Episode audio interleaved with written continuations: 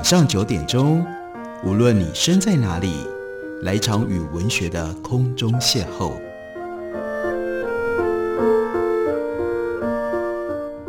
杨照谈书，邀您一同遨游文学世界，认识古今中外的经典之作。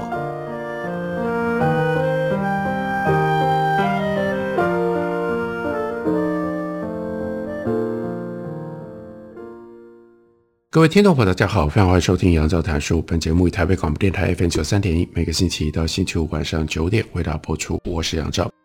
今天在节目当中要为大家特别介绍的是红帆出版公司刚刚出版的新书，那就是《亚璇回忆录》。亚璇是台湾文学史上非常重要的一位诗人，而且他曾经长期担任在所谓两大报极盛时期的《联合报》副刊的主编，所以在广义的文化领域，他也有。非常强大的影响力。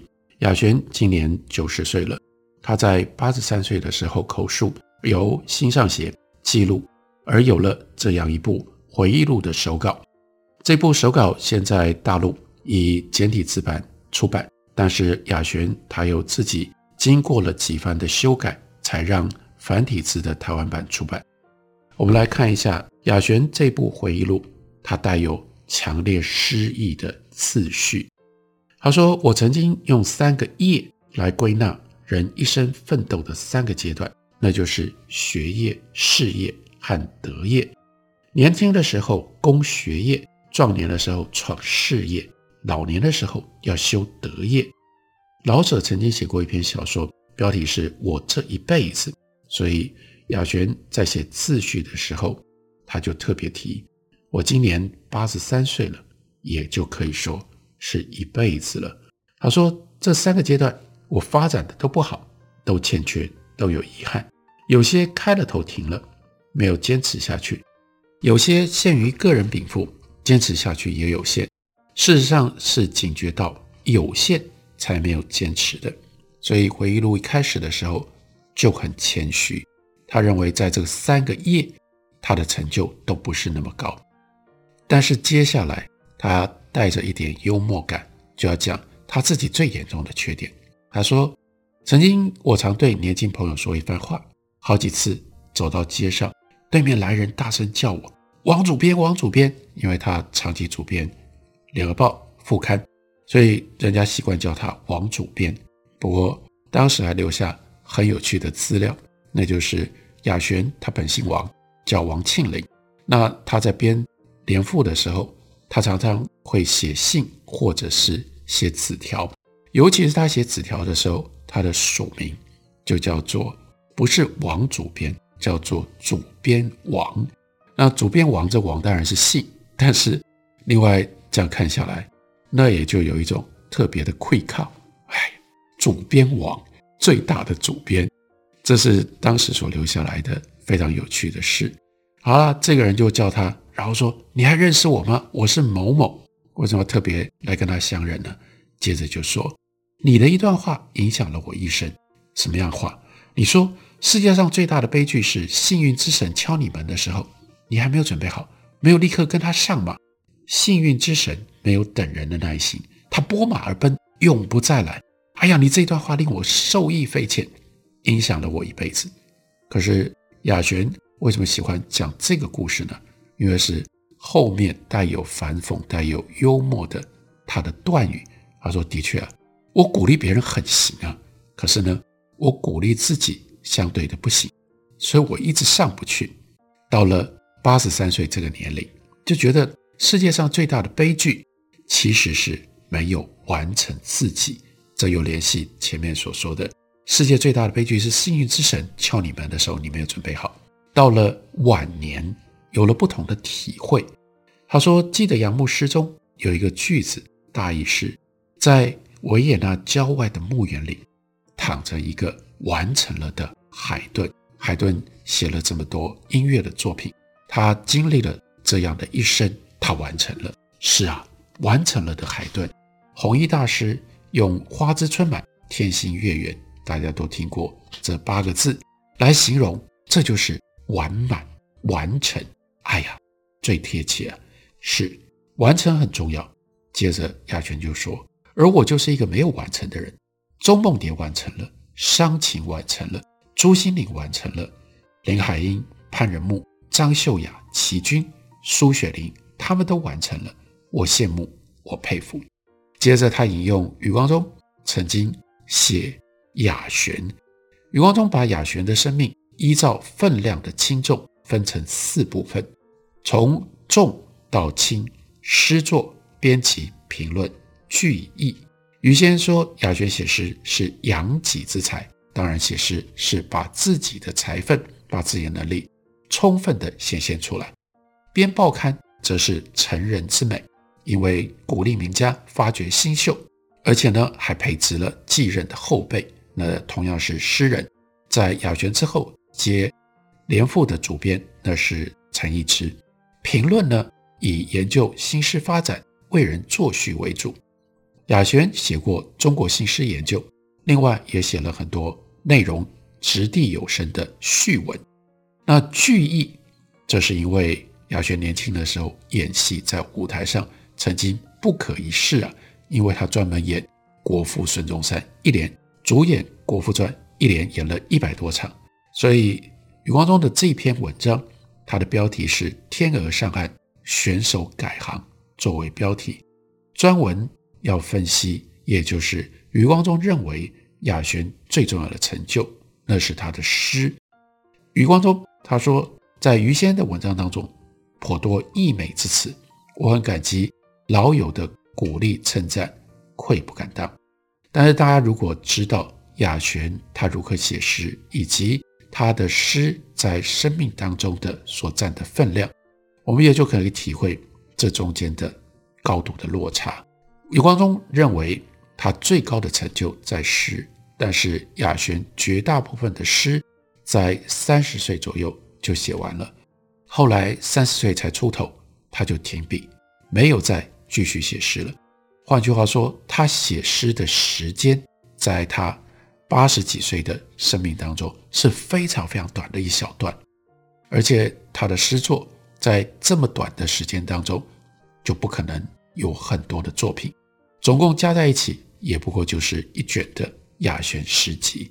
所以在回忆录当中，雅轩自己感慨：“我的诗实在写得太少了。”诗的创作是娇嫩的艺术，不能停啊，停了就接不上了。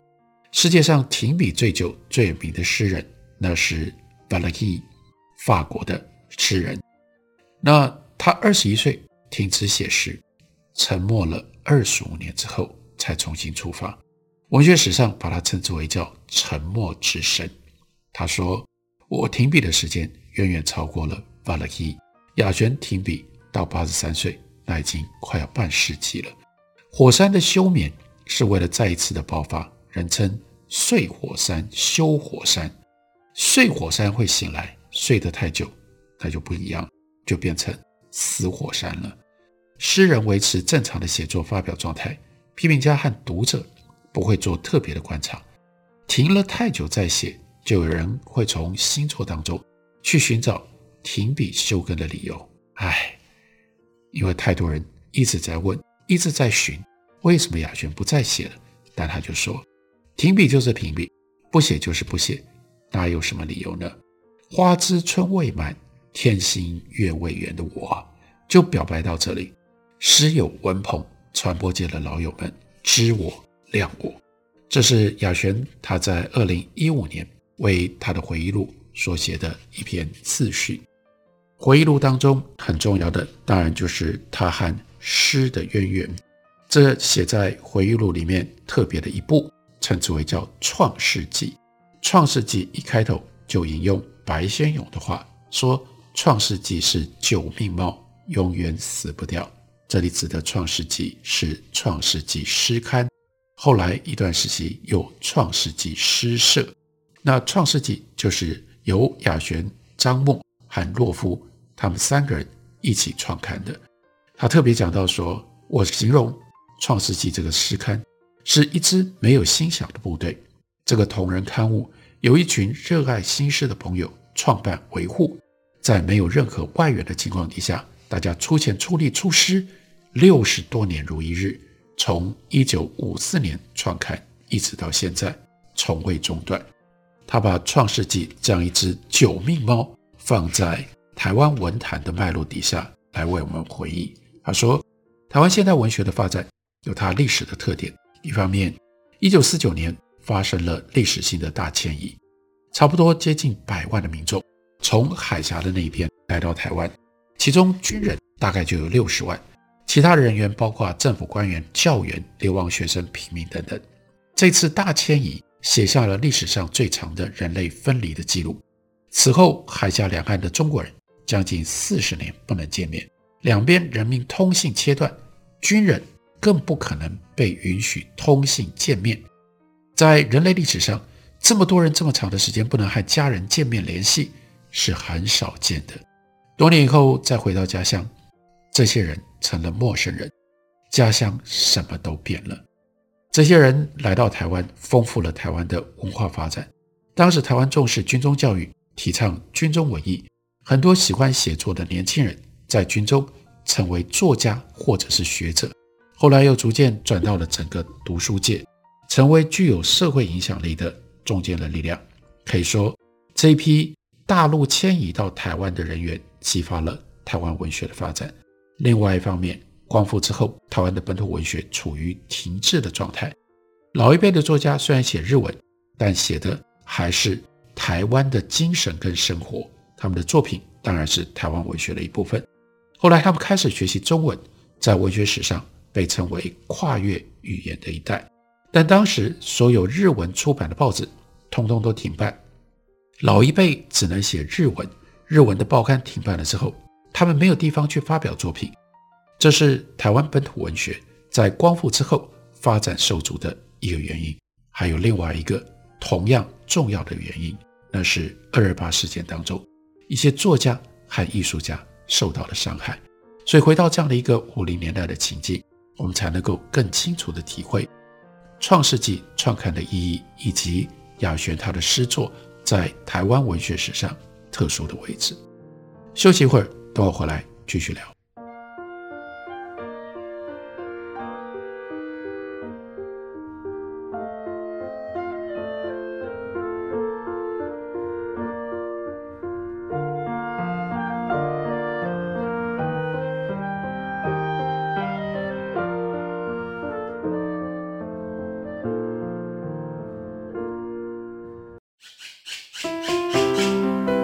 大家好，我是刘克襄。亲近自己的城市，找回城市的温暖。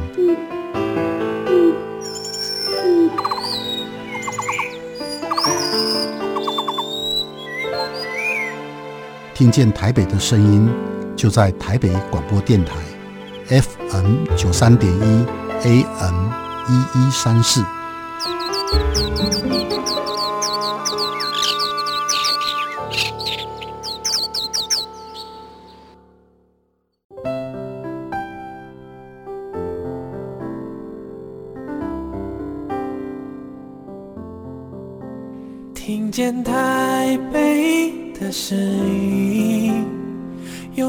颗热情的心，有爱与梦想的电台，台北广播 FM 九三点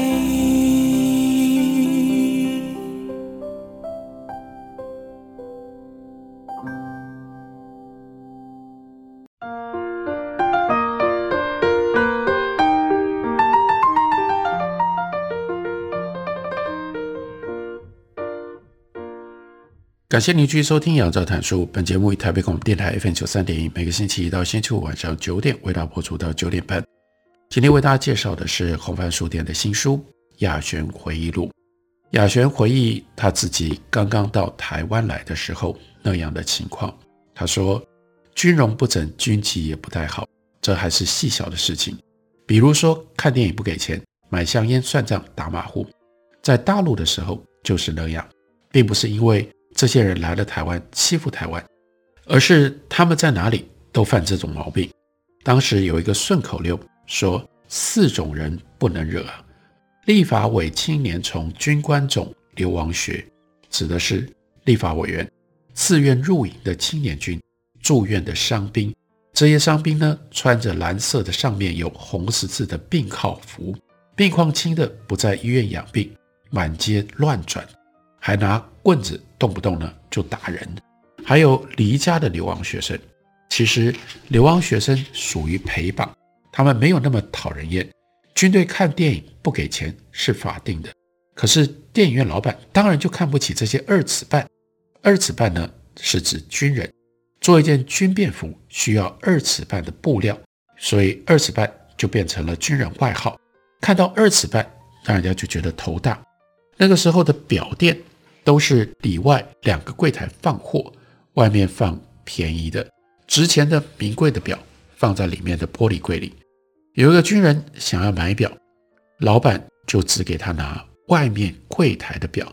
他说他想看到里面的，老板就是不愿意拿，说这个很贵的。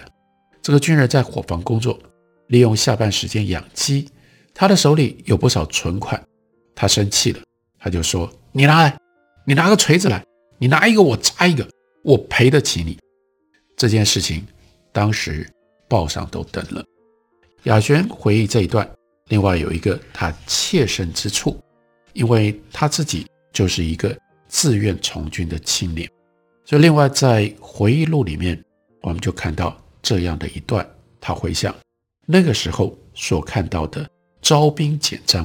招兵简章上说，三个月训练完毕呢，是用少尉任用。不过真正到了从军之后，没有做到。来到台湾之后，程度高的可以进入到叫做入伍生总队，这算是军校的预备生，那是孙立人的单位。所以呢，这些自愿从军的人。他们自称第三期青年军，其实和青年军的关系很间接。不过被编入的八十军是孙立人的基本部队，军队当中的长官都是抗战的时候从军的，很多是由第一期、第二期的青年军出身，参加过远征军，到过印度、缅甸作战，他们的水准都不错。长官们就经常说战争的故事，怎样在印度歼灭日军，怎样营救英国的军队。怎么样和美军并肩作战？怎么样和民众一起修建工程最艰险的滇缅公路？等等，令人神往啊！他们还从印度带回了几头的大象，因为战争时候用大象托运大炮，战士跟大象就形成了战友一般的情谊。战争结束了，不舍得让大象走，就带回来了。这些大象在军队里面享有少尉军衔待遇，有专款。特别购买他们吃的粮草。那开周会的时候，大象们还会在后面跑来跑去。有一头大象，大家应该知道，很长寿，它的名字叫林旺。后来住在台北动物园里面，成为了著名的林旺爷爷。当时军营里面还流传着几本记录远征军故事的读物，他都还记得。其中一本是何铁花主编的大型画册。叫做《印缅荡寇志》，以及伊洛所写的小说叫做《伊洛瓦底江恋歌》，就表示这个作者他的伊洛的笔名都是从那样的一个环境、那样的一个故事里面来的。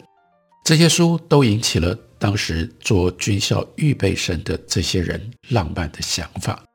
在新军中，我看到了很多有风格、有性情的人物，令人肃然起敬，到今天还印象深刻。他就提到了几个人作为例证，例如说一位少将边阶的文人张佛谦，他是孙立人陆军训练部中设计军中训练教育和文化活动的重要人士。他的学养深厚，擅长诗词对联，人称联王。那张伯谦后来最擅长写的就是千字联，比如说把人的名字签在里面写对联，或者是把商店招牌行号。写进去。张伯谦曾经选了一些程度比较好的士兵，每周日到他家里面干嘛呢？听他讲《易经》。听完《易经》了之后，师母还端出汤圆来请士兵吃。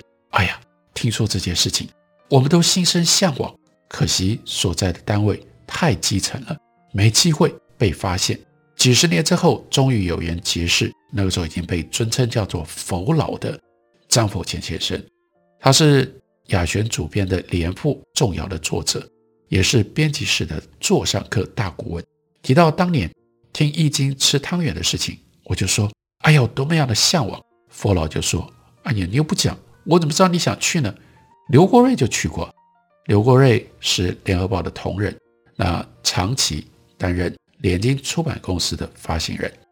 雅璇接着引用了这样一句顺口溜：“傻小子睡凉炕，全凭火力壮。”在军中，我们做什么事情都是全力以赴。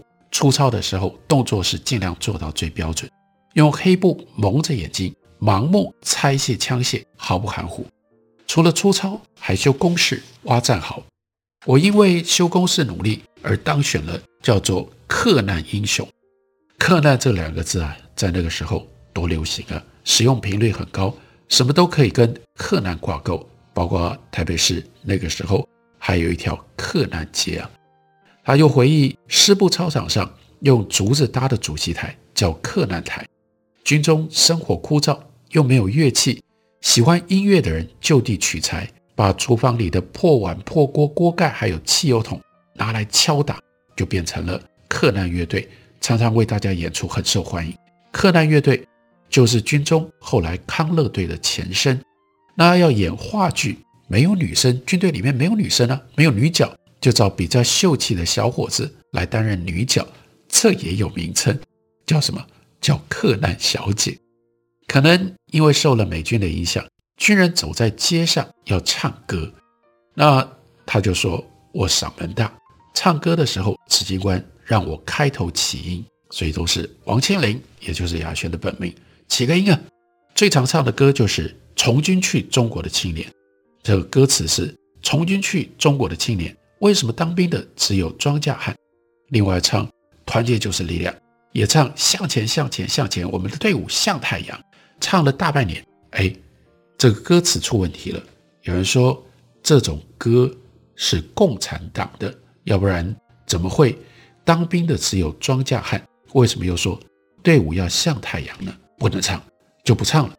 据说共产党进北京唱的就是团结就是力量，而前进前进，我们的队伍像太阳，这是解放军的陆军军歌。